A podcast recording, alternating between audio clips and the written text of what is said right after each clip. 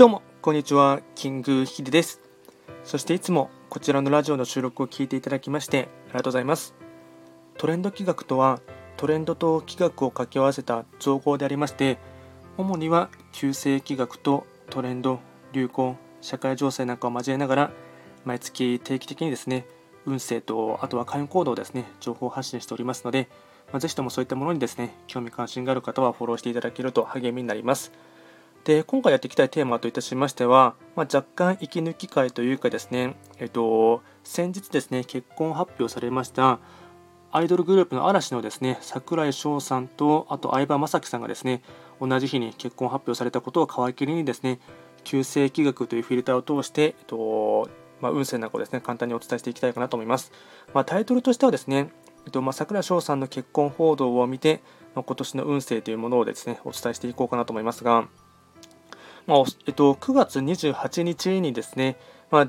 今は休止中の嵐のですねメンバーのお二人がですね同日にですね、まあ、同じタイミングで発表したっていうのがあってですね、まあ、すごいびっくりしたっていうのもありましたし、あとですね、まあ、結構ジャニーズの中ではですね、異例のですね、ま、同日、同グループ内での、ま、結婚報道となってですね、まあ、おそらく多くの方がの女性ファンがですね、中心に、ま、嵐ロスというかですね、ま、それによっておそらく結構な方がですね、ショッキングなことというか、ショックを受けた方もですね、多いかなと思います。で、今回はですね、えっと、お二人なんですけども、櫻井翔さんだけをピックアップしていきたいかなと思います。まあ、なぜかと言いますと、えっと、相葉雅紀さんのですね、本命星は、旧歯科星になりまして、旧歯科星の場合ですね、まあ、今まで結構散々ですね、えっとまあ、小室圭さんの件とかですね、あとあの皇室の眞子さまの件で散々取り扱いをしてきましたので、まあ、別の星である方の方がですね、まあ、新鮮味があるかなと思いましたので、まあのまあ、正直なところ同じ旧歯科生だからといってもですねあの、まあ、相葉さんともちろん小室圭さんとか眞子さまとですね運勢上とかは全くですね、まあ、全てが似てるってわけではないんですけども、まあ、もちろん当然違うんですけれどもただですね、まあ、いくつか似通ってる部分というのはありますので、まあ、別の星ということでですね今回は、えっと、ご了承いただければなと思います。ではまずですね、櫻井翔さんの簡単なプロフィールからですね、お伝えしていこうかなと思いますが、生まれがですね、1982年の1月25日の生まれの方ですね。なので、これを気学で見ていきますと、本命星が一泊水星、月命星が六白金星、傾斜が九死火星にあたります。で、気学の場合ですね、まあ、運勢の特徴とか、あと性格とかですね、あとそういったですね特色なんかに関しましては、本命星がですね6割から7割、なので彼の場合は一泊水星、で残りの3割から4割の傾向といたしましては、傾斜が、ま、運命上的、運勢上的に出てきますので、まあ、桜井さんの場合でしたら九死火星、なので一泊水星と九死火星というですね、まあ、二面性を持っているというところになります。で簡単に性格の特徴ですね。人当たりが良くて優しい。適応能力が高くいろんな人や環境にも合わせることができる。芯が強く逆境にも強いけど意外にも頑固。というところがですね、まあ、一般的な、まあ、一泊水星も、まあ、大まかに見たですね、あのー、性格の特徴となりまして、まあ、同じですね、えっとまあ、ジャニーズの中で同じ星の生まれの方で言いますと、まあ、有名なところで言いますと、元 SMAP のですね、キムタク、まあ、木村拓哉さんと、あと中居正広さんはですね、まあ、同じ一泊水星の方になります。なので、まあ、人当たりが良くて優しいというのもありますし、一泊水星は水を象徴といたしますので、その柔軟性があるというかですね、まあ、いろんな人間関係もしっかり、あと環境に合わせるということもあってですね、適応能力がすごい高いんですよね。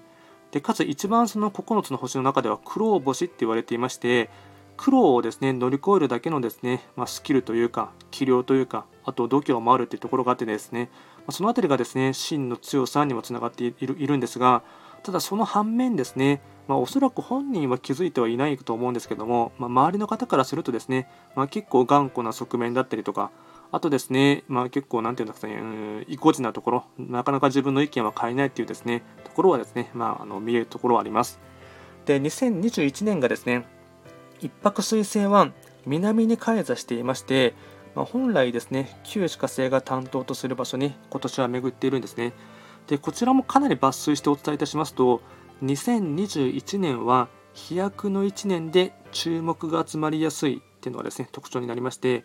かつですねスポットライトが当たりますので光と影の陰影が深いっていうのがあってですねでこちらはですね、まあ、南の場所っていうのは季節で言いますとちょうど真夏なんですよね。でそこのですね、まあ、あの一番太陽がですね、まあ、さんさんと光り輝く時でありますので、まあ、自分自身にもですね、まあ、たくさん太陽というかですね光が当たったりしてあと注目が集まりやすい。で注目が集まるっていうのはですね、まあ、いい面で言えばですね、まあ、今まで評価されたこととか努力したことがですねあの表彰されたりあとそういったところで注目が集まるっていうのもあるんですけども、まあ、悪い面で言ってしまいますと、ま、今までのですね例えば不正がばれたりとかあと浮気とか不倫なんかもですね、まあ、バレやすいというところがありますので、まあ、ただもちろん櫻井さんに関しましては、まあ、ずっとま嵐をですね休止していますが、えっと、と近場のところで言いますと東京オリンピックあとパラリンピックでもですねあの、ま、キャスターとしても仕事をされていらっしゃいましたし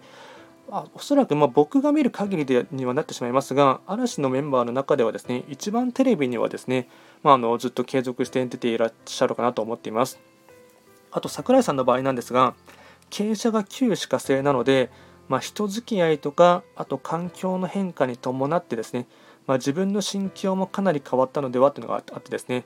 あとですね一泊水星と、まあ、旧歯科星の両方を鑑みてですね、お伝えいたしますと去年から今年にかけてですね家庭とか家族を持つことへの憧れも増して、ま、タイミングをかなり見計らっていたのかなっていうのが思いましてその発表したタイミングが絶妙でしたよね。9月28日にですねあのお伝え、まあ、発表したんですけども、えっと、日本の場合ですね翌日9月29日がですねえっとまあ、首相を決めるですね、まあ、総選挙がありましたので、なので、その前日に発表しておけばですね、まあ、そこまでニュースもですね、まあうんまあ、尻尾を引かないというかですね、他の話題にすぐに移るかなっていうのをですね、おそらく事務所側はですね、かなり計算して、かつですね、そういったふうにですね、通達もいろいろあったのかなっていうのはですね、いろいろと予測がつきます。でただですね、えっと、来年がですね、一泊水星の方は、まあ、貫入なので冬の時代に差し掛かりますので、まあ、2人で絆を絆を深めながらですね落ち着いた生活をしていただくっていうのがですねあのいいと思いますので、まあ、そのタイミングで、えっとまあ、先に結婚するっていうのはですね、まあ、結構いいかなと思っています。とこちらのラジオでは随時ですね、質問などを受け付けしておりますので、何かですね、まあ、質問とか、あとリクエストがありましたら送っていただければなと思います。あと、ノートっていうプラットフォームにはなりますが、吉方術というですね、ま、オンラインサークル、まあオンえっと、オンラインサロンですね、もやっておりますので、まあ、そちらではですね、まより近い距離感で質疑応答などは可能ですので、まあ、そちらもよろしければチェックのほどお願いいたします。では今回は簡単にですね、桜井さんの、えっと、2021年のですね、ま、結婚報道を皮切りに、気学というフィルターで通してお話をさせていただきました。今回も最後まで聞いていただきましてありがとうございました。